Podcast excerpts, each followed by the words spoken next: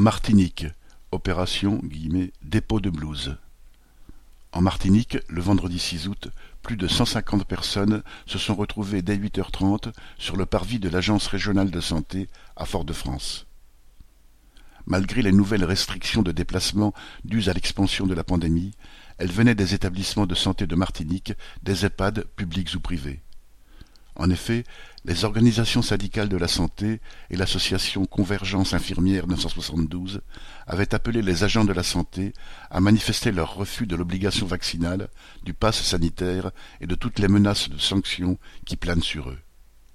Au rassemblement, des agents présents ont fait part des pressions subies venant du manque d'effectifs dans les services à cause des congés, mais aussi des arrêts maladie ou du fait d'être « cas contact ».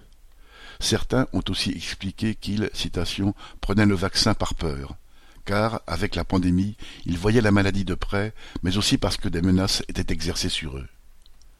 Après les interventions des dirigeants syndicaux, les agents ont défilé en jetant leurs blouses ou surblouses à terre, tout en scandant Nous papé, on n'a pas peur, accompagnés de joueurs de tambour.